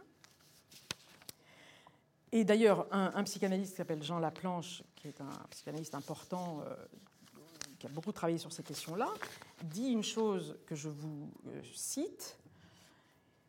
Il écrit ceci euh, Masculin et féminin est la première différenciation que vous faites quand vous rencontrez un autre être humain. Et vous êtes habitué à faire cette différenciation avec une certitude exempte d'hésitation. Il poursuit en disant Le genre serait-il vraiment aconflictuel Donc il emploie le terme le, a privatif, hein, en dehors d'un conflit. Le genre serait-il vraiment aconflictuel au point d'être un impensé de départ? Comment se fait-il que la question du genre, la question du féminin et du masculin, soit devenue un impensé de départ? Qu'est-ce qui fait Quelles ont été les conditions de production de cette impensée Quelles ont été les, conditions de production de cette invisibilisation? Eh bien, cette impensée de départ va inaugurer donc ce second temps, c'est-à-dire le corps politique. La sexualité et le corps deviennent politiques. Alors évidemment, là, on est euh, euh, en Occident, en France et en Europe et aux États-Unis, c'est le, moment, euh, le tournant minoritaire, comme on dit, c'est mai 68. Il ne vous a pas échappé que mai 68 a existé et a produit un certain nombre de mouvements, notamment sur la question des, corps. Et l'un des slogans qui, a été très important à cette époque-là, c'était euh, le slogan féministe Mon corps m'appartient. Mais aujourd'hui, ça nous paraît évident, encore que, mais c'est une drôle de phrase. Parce qu'après tout, à qui appartient un corps? À, hein, qui appartient un corps? Est-ce qu'il appartient à, euh, à, certaines normes, à, certaines normes, sociales, à des regards, à un discours? Donc à ce moment-là, euh, au moment de ce temps politique, il y a de nouveau des frontières qui vont s'effacer, notamment la frontière entre le corps privé et le corps public. L'autre slogan, c'était Ce qui est privé est politique. Et ça a eu des effets euh, extrêmement importants, bien sûr, notamment, c'est une petite parenthèse, mais notamment sur tout, ce qui a, sur tout ce qui concernait la question des violences, et notamment des violences dites domestiques, hein, ce qu'on appelle des violences conjugales. Donc le corps privé devient un corps politique. Donc ça, c'est évidemment euh, très, très essentiel. Et donc, alors que se multiplient les manifestations d'activistes hein, et de militants des causes minoritaires, il y a parallèlement à, cela ce que Colette Guillaumin, qui est une philosophe féministe très intéressante, très importante, nomme, et je la cite, les effets théoriques de la colère des opprimés. À ce moment-là, les effets théoriques de la colère des opprimés commencent à, euh, à, se diffuser. Et juste pour un petit, un petit point, une petite balise euh, euh, sur ce qui se produisait en France dans les années 70, sur ces questions de l'articulation entre la psychanalyse, la sexualité et le politique, ou la politique, quelques productions d'ouvrages. Euh, en 1972, 1972 c'est une date importante en France parce que c'est entre autres la sortie la dépathologisation de l'homosexualité. Hein. on sort de l'OMS, on sort euh, l'homosexualité de, l'OMS comme étant une maladie mentale, en 72. Et alors juste, c'est intéressant parce que, avant de vous donner la, bibliographie de, de, ces années 70, par exemple, un Charles Aznavour peut, à ce moment-là, chanter « Je suis un homme haut », comme ils disent, sur scène. Hein. et c'est intéressant de voir, il y a la cage aux folles, euh, qui a été d'abord une pièce de théâtre, a eu un succès en 1973 extraordinairement important. Donc, il y a, y compris dans la culture dite populaire, hein, une espèce de sortie comme ça de tout ce qui va concerner euh, des nouvelles problématiques de sexualité. Et ça se politise. Hein. Donc ça, c'est le champ de la culture populaire, mais dans la culture euh, plus académique, pour le dire comme ça, quelques ouvrages qui sont très importants et qui ont été vraiment des, des points d'appui Hein, théorique. On va trouver évidemment en 1972 euh, le livre de Deleuze et Guattari, Deleuze le philosophe et Guattari le, clinicien. 1972, hein. ils écrivent ensemble un livre qui s'appelle L'anti-Oedipe. Alors j'y reviendrai, parce que l'Oedipe, c'est un, gros, mot dans la psychanalyse. Hein. Euh, donc l'anti-Oedipe. Et ce qui est intéressant, c'est que Deleuze, enfin, Deleuze et Guattari écrivent ce livre en disant euh, si on écrit ce livre, l'anti-Oedipe, c'est pour sauver la psychanalyse. On se dit, tiens, mais c'est bizarre. Pourquoi écrire un livre anti-Oedipe alors même qu'on veut sauver la psychanalyse? Et on, je vous le dis rapidement, c'est un gros livre, bon, je ne sais pas si vous avez le temps de le lire, mais enfin, ce n'est pas une question de temps, c'est une question de... voilà. Euh, ce qui est intéressant dans ce livre, c'est qu'ils disent, en fait, il faut commencer à réfléchir sur la question de la famille. Et là, oula, là, ça va être compliqué, on va entrer de nouveau dans quelque chose d'un peu scandaleux, sulfureux, etc. Bon, donc 72, l'anti-Oedipe. En 72, on a un livre de Guy Hockengame qui s'appelle Le désir homosexuel. Alors pourquoi je, souligne cet ouvrage? Parce que c'est l'une des premières fois qu'un essayiste va parler euh, de son propre désir et du désir homosexuel. C'est-à-dire qu'en fait, alors même qu'il était l'objet du discours pathologique avant, il devient le sujet de son propre discours. Et là, là encore, il y a une forme de renversement qui va être intéressant. Donc ça, on est 72, 73, 74, il y a Jacques Lacan, le psychanalyste qui donne un séminaire qui est très important sur la jouissance féminine. Tout le monde commence à s'intéresser à cette question de psychanalyse, politique et sexualité. Là, on est vraiment sur euh, ces trois, euh, ces, trois éléments-là. Je, vous passe bien sûr les références. Jusqu'à 76, qui est vraiment un, autre point de repère, où Michel Foucault va écrire La volonté de savoir où il va considérer que la psychanalyse est en fait un dispositif disciplinaire. Disciplinaire, c'est-à-dire de normalisation du désir. Donc la charge, la critique va être très sévère. Hein. Donc vous voyez qu'entre 72 et 76, 4 ans comme ça, une petite tranche de psychanalyse assez courte, on va avoir véritablement une charge très importante contre la psychanalyse. Hein.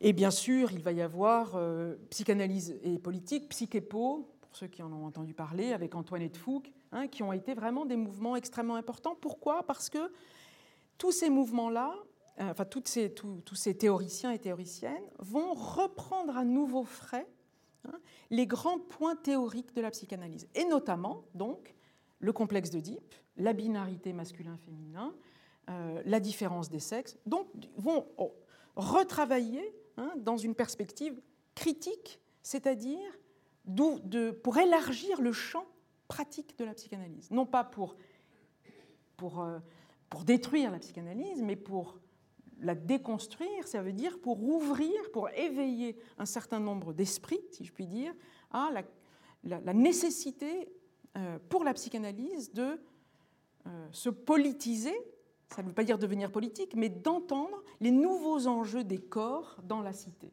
Hein, c'est ça qui était important à ce moment-là puisqu'il y a des nouveaux enjeux, hein, et les corps se vivent évidemment différemment. Donc, la, victime, la première victime de, ce second temps de la psychanalyse, c'est bien sûr la famille et sa structure oedipienne et patriarcale. Et là, deuxième, enfin là c'est là c'est un peu lourd, hein, puisque là, bien sûr, tout ce qui va concerner la famille, l'affiliation, les enfants, euh, la hiérarchie patriarcale, le dogme paternel, dès qu'on va commencer à toucher à ça, bien sûr, ça va euh, euh, être euh, un moment de crispation hein, et où on va voir s'affronter, d'une certaine façon, des camps, hein, des champs et des camps qui vont véritablement se, bagarrer sur on touche à la famille, on touche à l'Oedipe, on touche à la filiation. parallèlement à ça, bien sûr, des avancées sociétale, comme on dit aujourd'hui, l'avortement, le, divorce. donc on va voir évidemment, parallèlement à ça, toute une série d'avancées qui vont, là encore, remettre en perspective ce que c'est qu'un corps, ce que c'est qu'une famille, ce que c'est que la capacité à euh, maîtriser son propre corps, etc. Et donc, ce, ce, deuxième temps va ouvrir, là encore, euh, un troisième, si je puis dire ça comme ça, c'est-à-dire tout ce qui va concerner ce, que j'ai appelé le corps cyborg. Cyborg, c'est le, condensé de cybernétique et organisme, c'est-à-dire en fait, c'est le corps technologique, tout ce que le corps peut faire en lien avec les nouvelles technologies. Hein. et là, on va bien sûr, je ne vais pas détailler tout ça, mais bon, vous le savez, tout ce qui concerne les transformations corporelles, la, PMA, les, les procréations assistées, les, euh, les réductions embryonnaires, etc., etc. Tout ce qui va, bien sûr j'insiste beaucoup sur la question de la reproduction, hein, puisque ça touche la famille, la, filiation, etc. une, très grande possibilité aujourd'hui médicale hein, qui, là encore, remet en perspective la question des potentialités d'un corps. Alors, quand on est psychanalyste comme, voilà, quand on est psychanalyste, évidemment, on a affaire à la pulsionalité des corps, la politisation des corps, la technologisation des corps, et donc comment on fait euh, lorsque on, pratique euh, ces, questions-là? Eh bien, euh, je ne vais pas vous dire comment je fais, parce qu'il faudrait un peu plus de, ces minutes-là, mais un point qui est une, orientation que je trouve intéressante, pour résumer la pensée freudienne, Lacan a, cette phrase, il, il, dit ceci, il dit, voilà ce qu'est l'enseignement de Freud. L'enseignement de Freud, c'est il y a des normes sociales faute de toute norme sexuelle. Il y a des normes sociales faute de toute norme sexuelle. Et je trouve que c'est intéressant, parce que ça veut dire que, en fait, face à un corps, c'est pas normé un corps, parce que précisément c'est pulsionnel, c'est excessif. Hein. C'est pas normé, mais c'est normé par le social. Donc toute la question, c'est comment on intériorise les normes, parce qu'il en faut. Il faut bien sûr une, forme d'intériorisation des normes. Hein. Mais quand une norme devient un préjugé, quand ce préjugé euh, euh, réduit les capacités euh, de rendre une vie vivable, ou une vie vivante, ou une vie habitable, là on peut se poser évidemment d'autres questions. Hein. Voilà, je voulais vous brosser un petit peu ces trois temps, et bien sûr on, on discutera après si vous le souhaitez. Merci. Merci, merci beaucoup Laurie. Smith, c'est à toi. Bonsoir. Euh, ben, merci de votre présence et merci infiniment vraiment à Charlotte, Robert, Laura, Raphaël pour euh, votre confiance, votre accueil et puis l'intelligence de vos programmes. Vraiment, c'est un grand honneur d'être ici avec vous. Euh, bon, ce soir, je ferai un peu le sujet qui dit jeu, c'est-à-dire que j'aurais pu être certainement un des, un des cas présentés par, par Sébastien Talon tout à l'heure. D'ailleurs, je suis née à l'époque, euh, enfin l'année euh, euh, où est sortie la chanson que tu as, que tu as diffusée. et je crois que c'est même l'année d'écriture de, de, Gentle Trouble. Est-ce que je me trompe? Je me trompe peut-être d'une dizaine d'années, mais je crois pas. Je crois que ça a été. C'est 90, c'est ça donc 90. Ça va. C'était un, un, test pour être sûr que. J'ai donné nos dates de naissance. et. Et voilà, j'aurais pu être un, des cas que tu as présenté, mais à l'époque, à mon époque, euh, on ne pouvait pas, c'était, je pense, rarissime d'être adolescent et d'être capable d'affirmer une identité trans, tout simplement parce que ça n'existait pas. C'est-à-dire qu'il n'existait euh, ni terme cisgenre, transgenre. Je ne suis même pas sûre que les termes étaient utilisés avec autant d'aisance qu'ils le sont aujourd'hui. Euh, dans les institutions, en tout cas à l'époque où, où je suis adolescent ou alors où je fais mes études, il n'existe donc qu'elle soit philosophique, artistique, scientifique, il n'existe quasiment aucun événement qui est consacré euh, euh, aux identités queer, trans, etc. Donc, faute de mots, c'est ce qui a aussi été, été dit plus tôt. Et puis, euh, les rares fois où, des événements, ou des moments de rencontre, ou des programmations sont consacrés au corps, aux identités, aux mouvements queer et trans, la plupart du temps, les personnes concernées en sont exclues. Donc, c'est-à-dire qu'on a accès à des représentations, à des discours qui sont tenus sur une population, une communauté, sur des corps qui ne sont pas représentés. Et donc, ces discours-là euh, évacuent la possibilité de, bah voilà, de, personnes qui disent je, qui font le récit de leurs propres euh, expériences, qui produisent leur, euh, voilà, des, discours sur, sur leur expérience. Et pour moi, ça a été un manque qui, d'une part, m'a permis de comprendre qui j'étais, de m'identifier, de me, euh, sentir à l'aise finalement dans le monde que j'avais en partage avec euh, euh, d'autres personnes qui, elles, semblaient se retrouver parfaitement dans les catégories qui leur étaient présentées, et ce qui n'était pas mon cas à moi. Et le trouble dans le genre de Indochine, Mylène Farmer et David Bowie étaient aussi évacués depuis longtemps, parce que dans les années 90 et 2000, ce sont plutôt des catégories de genre, donc masculin et féminin particulièrement renforcé et même caricatural qui nous était proposé dans la pop culture, enfin dans ce qui peut être immédiatement accessible à un adolescent. Donc en fait, ce que je vais vous montrer, enfin je vais, dire certainement quelques mots, en espérant n'en dire pas trop, mais ce sont des des, images parce que je pense que donc je, suis plasticien, euh, l'appareil photo c'est mon j'aime bien dire que la photographie est ma langue maternelle puisque mes deux parents étaient euh, photographes et que j'ai grandi avec cet outil que j'ai utilisé pendant longtemps plus facilement que le langage et même sans doute encore aujourd'hui, et qui était euh, une sorte de, de, de, de, prothèse pour communiquer avec le monde et puis pour le comprendre. Et je pense qu'aujourd'hui, ce n'était pas le cas évidemment dans la première partie de de mon travail euh, artistique. Aujourd'hui, c'est mon métier, donc j'ai été amenée à, y réfléchir. Mais les, les 20 premières années, de, de 15-20 premières années de ma pratique euh, photographique, euh, j'ai produit des images qui étaient en fait le récit de ma propre construction, on pourrait dire.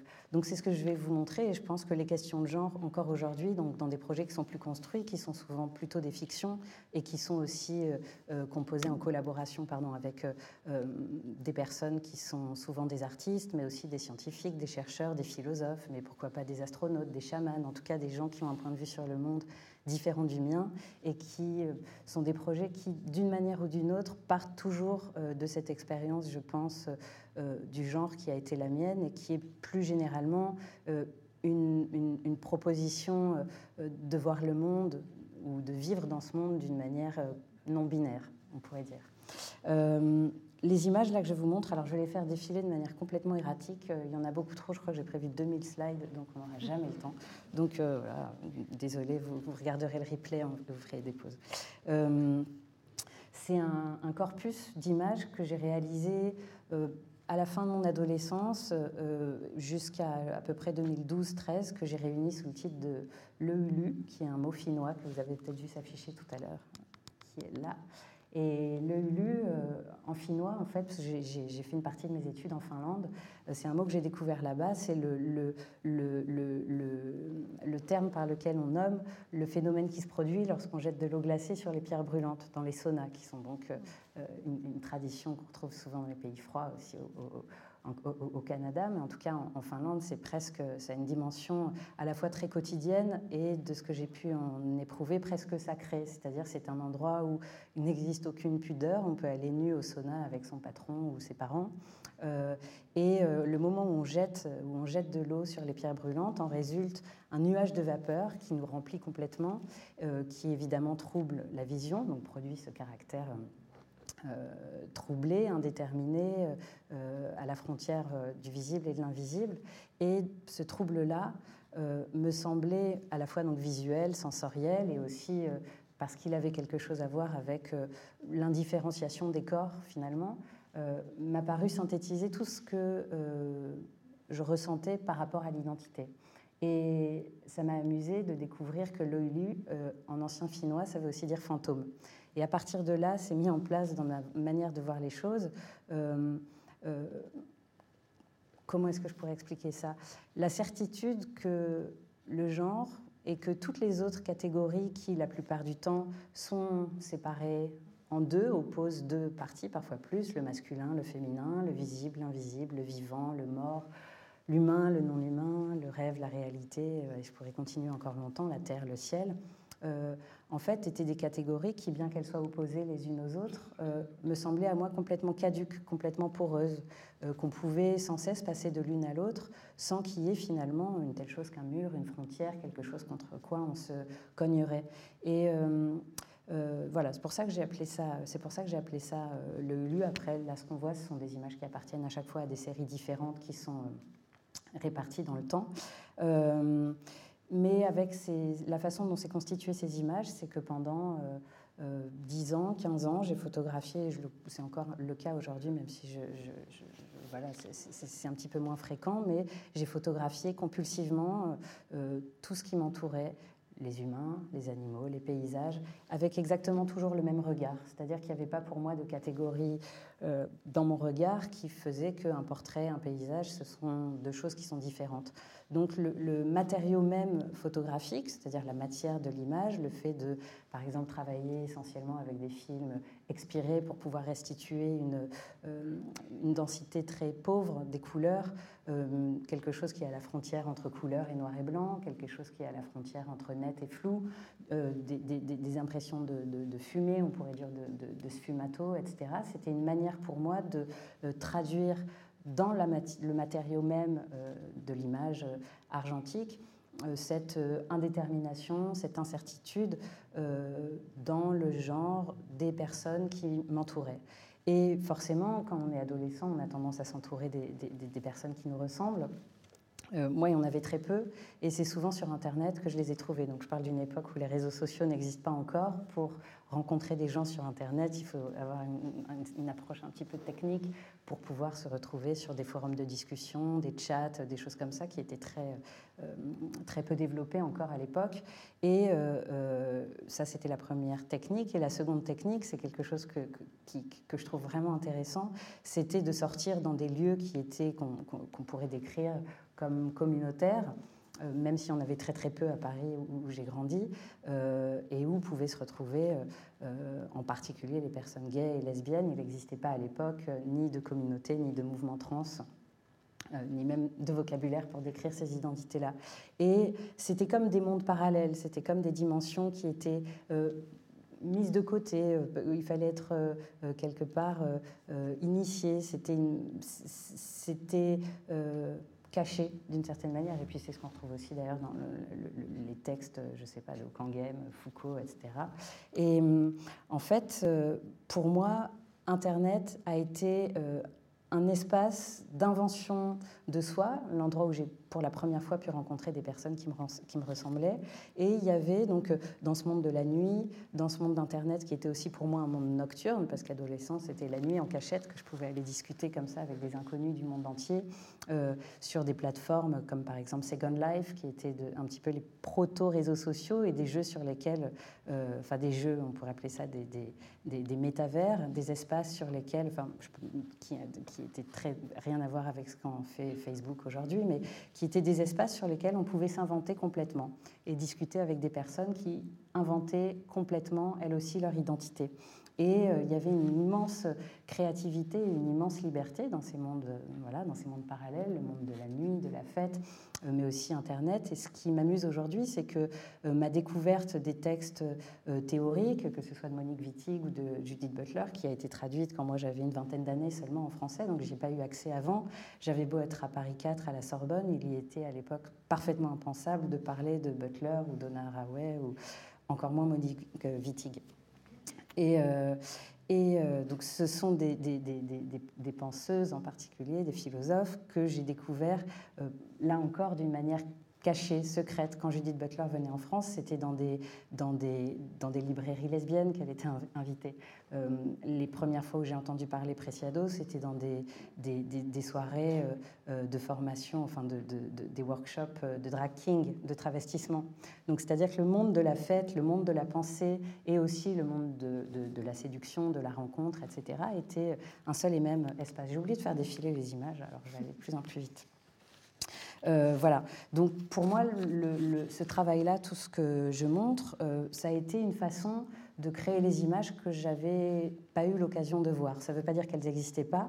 Euh, j'ai fait paraître l'an dernier avec Nadège Piton une revue qui s'appelle Transgalactique, euh, publiée par euh, The Eyes, qui est un, magazine photographique, et on a cherché ensemble à faire une sorte de panorama de, des artistes qu'on avait soit pu découvrir dans des fanzines, dans des expositions queer, etc. à l'époque, et qui n'ont jamais ou qui ne nous avaient jamais été présentés à nous dans nos études philosophiques ou artistiques comme si le fait que euh, des photographes soient trans et queer et racontent eux-mêmes, comme je le disais tout à l'heure, leur propre histoire, prennent en charge le, récit artistiquement de leur, euh, de leur vie, de leurs existences, euh, était complètement impensable. C'est-à-dire qu'un photographe trans n'était pas tout à fait un photographe, c'était un photographe militant, il n'était pas universel. Par contre, des personnes cisgenres, non queer, etc., qui prenaient comme muse, comme sujet des personnes trans, Là, il n'y avait absolument aucun problème à les montrer. Et nous, on a essayé dans cet ouvrage auquel ont participé Elisabeth Lebovici et Paul Preciado euh, et, un très très grand nombre d'artistes euh, photographes, vidéastes, etc., essayent de, de proposer. On a essayé ensemble de proposer un ouvrage où il y a une sorte de réparation, de réhabilitation de ces photographes qu'on a découverts dans des fanzines et, accrochés au mur, imprimés sur du papier journal, alors qu'ils avaient, et aujourd'hui ils sont réhabilités, parfaitement leur place dans des musées, des institutions, des collections publiques, etc. Euh, est-ce que j'ai dépassé mon temps? Je peux parler encore un peu? D'accord. Euh, donc, euh, je, me suis sentie obligée de prendre quelques notes. Alors, je, je, vais vous lire comme ça un petit peu des choses que j'ai écrites. En tout cas, ce qui me semblait voilà, adolescent euh, euh, évident, c'est que ces catégories de masculin et de féminin, je m'y retrouvais pas. Elles étaient complètement inopérantes dans mon cas et de celui de ces personnes, donc souvent rencontrées en ligne ou dans des soirées qui sont devenues mes amis proches. Et c'est un petit peu toujours les mêmes personnes qui sont sur mes images et plus tard dans mes films, projets de fiction, installations, etc pour moi, c'était une manière de, euh, alors qu'étaient en train de s'inventer des nouveaux termes, des nouvelles expressions, tout un vocabulaire, donc je disais tout à l'heure cisgenre et transgenre, mais aussi toute une, autre infinité de possibilités de genre, xénogenre, euh, euh, non-binaire, neurogenre, etc., auxquels, qui nous permettaient en fait progressivement de construire de nouveaux possibles. Donc construire de nouveaux possibles, pour moi, ça passait par des expériences que je pouvais faire euh, euh, moi-même à titre intime, personnel, mais aussi par la création d'images, d'atlas euh, créant comme ça des nouvelles grammaires, rendant possible des nouveaux corps auxquels j'avais jamais eu l'occasion d'être confrontée dans la réalité jusqu'à présent. Et pourtant, ils existaient, pourtant, ils étaient là.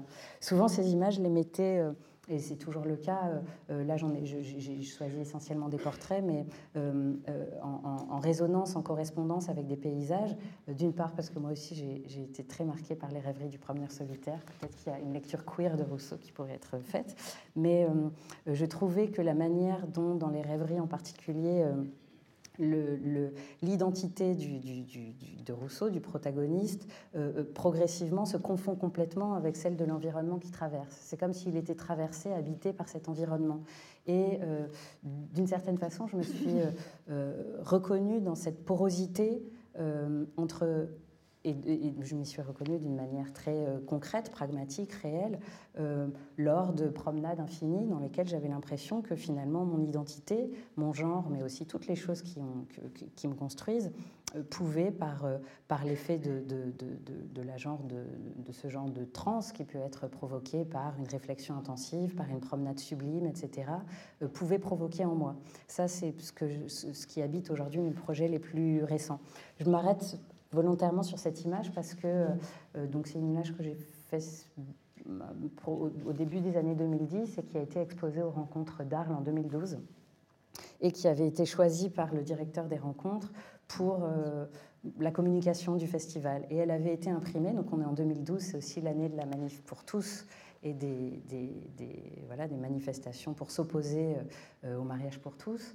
Euh, et euh, cette photo est imprimée en gigantesque dans toutes les gares qui conduisent de, Paris à Arles, donc à Marseille, à Lyon, etc.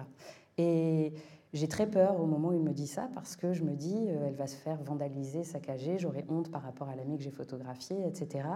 Et au contraire, je me suis aperçue des années après que personne n'a compris à l'époque cette image. C'est-à-dire que c'était une photographie qui, en 2012, était illisible pour l'immense majorité du public. Aujourd'hui, euh, la plupart des gens y voient une personne trans ou non-binaire qui a, qui a opéré euh, sur son torse une, voilà, une, mastectomie pour obtenir un torse d'apparence plus masculine. À l'époque, tout le monde pensait à une opération cardiaque ou des poumons et ne voyait absolument pas un corps trans. Et donc ça montre l'importance euh, des représentations quelle qu'elle soit, euh, pour euh, euh, faire advenir dans le champ du possible, dans le champ du visible, et donc dans le champ politique, et aussi en conséquence des prises en charge médicales, sociales, etc., des corps minoritaires, divergents, etc. Et je me suis aperçue par là même, parce que ces images n'étaient pas du tout faites à, l'époque où elles sont réalisées, c'est simplement mon journal. Et c'est progressivement que j'ai pris conscience euh, qu'elle pouvait contribuer à, cette instauration des nouveaux récits et à faire place quelque part à des nouvelles subjectivités. Euh, peut-être que... Si, Est-ce que j'ai le temps de parler d'un autre projet rapidement ou pas? Oui. Ok, très bien. On- on- on- je ne parlerai pas tout à l'heure. Très rapidement. Euh, non, et puis aussi, enfin, il y a énormément de choses à dire sur la, seule sur la photographie, mais il ne faut pas oublier son origine. L'origine de cet outil, c'est un outil de contrôle, c'est un outil psychiatrique, c'est un outil policier qui a servi à surveiller, à discriminer, à mettre de côté les corps, que ce soit euh, au moment de l'époque euh, coloniale et au début de la photographie, plus tard des fous, des hystériques, on pense aux images de Charcot, etc. En tout cas, c'est un outil qui sert à voilà, discriminer, à mettre de côté. Et euh, Hirschfeld, dont on n'a pas vraiment parlé, mais qui, qui est aussi un cas, euh, un cas intéressant, dont Preciado parle dans, Transgalactique, la revue euh, dont je parlais plus tôt, parle de la photographie comme une technique de fabrication d'images de fiction qui produisent des subjectivités politiques. Et j'ai vraiment l'impression que c'est ce qui s'est passé voilà, avec toute cette série. Je passe très vite, euh, je passe là-dessus aussi. C'était un travail sur le- le- les hormones de synthèse. Mais je peux peut-être dire quelque chose des hormones de synthèse, c'est trop tard, je m'arrêterai là. Euh, quand je disais tout à l'heure que le HULU, qui est le, nom donc de la, du précédent ensemble des photographies, qui veut à la fois dire le trouble et le fantôme, euh, je me suis aperçue que le rôle des biotechnologies, par exemple, on va parler des traitements hormonaux, je ne sais, plus quel est le, terme exact aujourd'hui, mais bon, une, partie des personnes qui transitionnent euh, réalisent des opérations chirurgicales, évidemment, ce n'est pas le cas de tout le monde, et euh, une partie euh, reçoit des traitements hormonaux, donc de la testostérone ou des bloqueurs de testostérone et des, et des œstrogènes qui vont permettre d'acquérir des caractères sexuels secondaires, féminins ou masculins, et donc de correspondre davantage à une expression de genre plus traditionnelle du masculin ou du féminin. Et j'ai vu dans les hormones, de, dans, ces traitements hormonaux de, dits de substitution, quelque chose qui pour moi était semblable à la fois à ce, le hulu, à ce, à ce nuage de vapeur qui vient nous subjectiver différemment, qui vient révéler quelque part le trouble en nous, mais aussi au fantôme, à la hantise, à quelque chose qui nous est extérieur et qui, étant ingéré, implanté, euh, injecté, euh, vient nous modifier et euh, travailler en nous pour obtenir une, identité, une subjectivité qui est plus proche que celle qui nous correspond véritablement. Et tous les projets que j'ai faits euh, euh, par la suite, bon, c'est chronologique, j'aurais peut-être pas dit, ça va très très vite. Euh, mais je pourrais montrer euh, euh, peut-être cette image, mais euh, ont consisté pour moi à utiliser des technologies qui, comme la photographie, comme les hormones, n'étaient pas faites à l'origine pour créer des nouvelles possibilités et pour créer des, sujets politiques euh, innovants, différents, peut-être tout simplement plus créatifs. Euh, J'ai utilisé des outils qui appartenaient plus souvent au contrôle, par exemple les hormones de synthèse. Preciado, à nouveau, en parle très bien dans, dans Testo Junkie. Ce sont normalement ces hormones, elles existaient évidemment bien avant les traitements euh, de, réassignation des personnes trans, puisque c'est des traitements qui sont faits normalement pour réaffirmer une appartenance et des caractères euh, sexuels euh, déjà présents chez les personnes qui les prennent. Les hommes vont prendre de la testostérone parce qu'ils sont imberbes ou parce qu'ils n'ont pas une musculature suffisamment développée, et les femmes vont prendre des traitements hormonaux pour pour la contraception, pour contrer les effets de la ménopause, etc. Et dans le cadre des transitions de genre, c'est comme si elles étaient euh, utilisées à contre-emploi, quelque part comme une, forme de piratage. De même, la photographie pour créer des, subjectivités euh, politiques trans, euh, c'est ce que j'ai cherché à faire avec la première série. Et j'ai beaucoup utilisé un autre outil qui est la caméra thermique qu'on voit ici dans une série que j'ai fait en collaboration avec Act Up Paris euh, dans le cadre de leur dernière campagne de prévention, euh, qui était destinée aux jeunes populations qui, pendant la période du Covid, euh, l'épidémie de VIH a été complètement oblitérée et on a oublié de faire de la prévention, en particulier à l'égard des populations les plus jeunes. Euh, bref, j'ai utilisé euh, et j'utilise encore la caméra thermique pour non pas, euh, là encore, surveiller, punir, discriminer, mettre de côté, puisque c'est une caméra qui est utilisée par l'armée, mais qui était utilisée pendant le Covid pour désigner les corps malades et les mettre de côté, certes pour protéger les autres, mais tout de même, mais d'en faire un outil qui révèle euh, le vivant, qui lie quelque part tout le vivant, parce que les intensités que voit la caméra thermique, c'est euh, du vivant qu'on retrouve visuellement exactement de la même manière quand on photographie une plante, un champignon, une étoile, un être humain, quel que soit son genre, de la Terre, etc. donc je voulais peut-être juste terminer ces premiers Raphaël par une image qui, est plus récente, qui date de l'an dernier. Attention, ça va à nouveau aller très très vite. Voilà, c'est ça.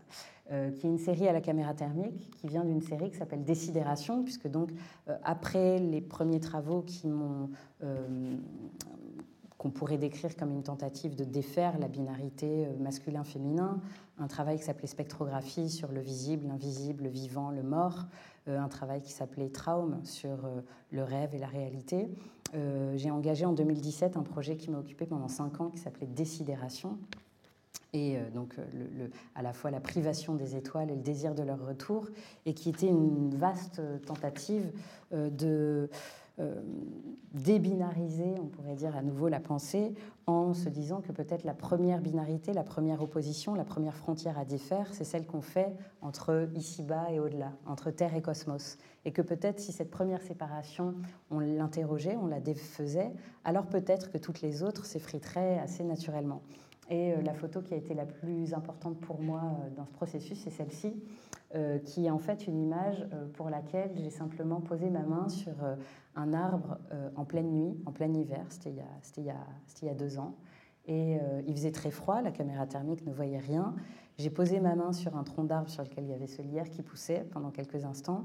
Je l'ai retiré et d'un seul coup, à l'optique, aux yeux de la caméra thermique, est apparue cette image qui, en fait,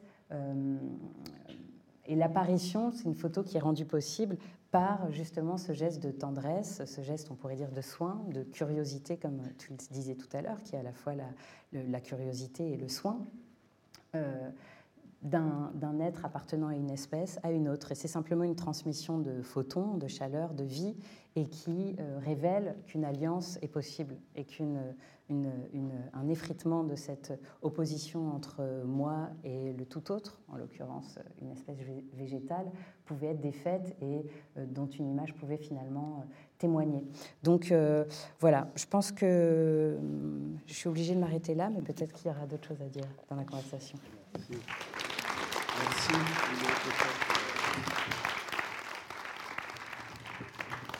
Merci, merci infiniment, merci beaucoup euh, à tous les quatre. Oui, la prochaine rencontre, justement, justement, euh, le 16 mars, avec Isabelle Alfondari et Lionel Nakache sur le rêver.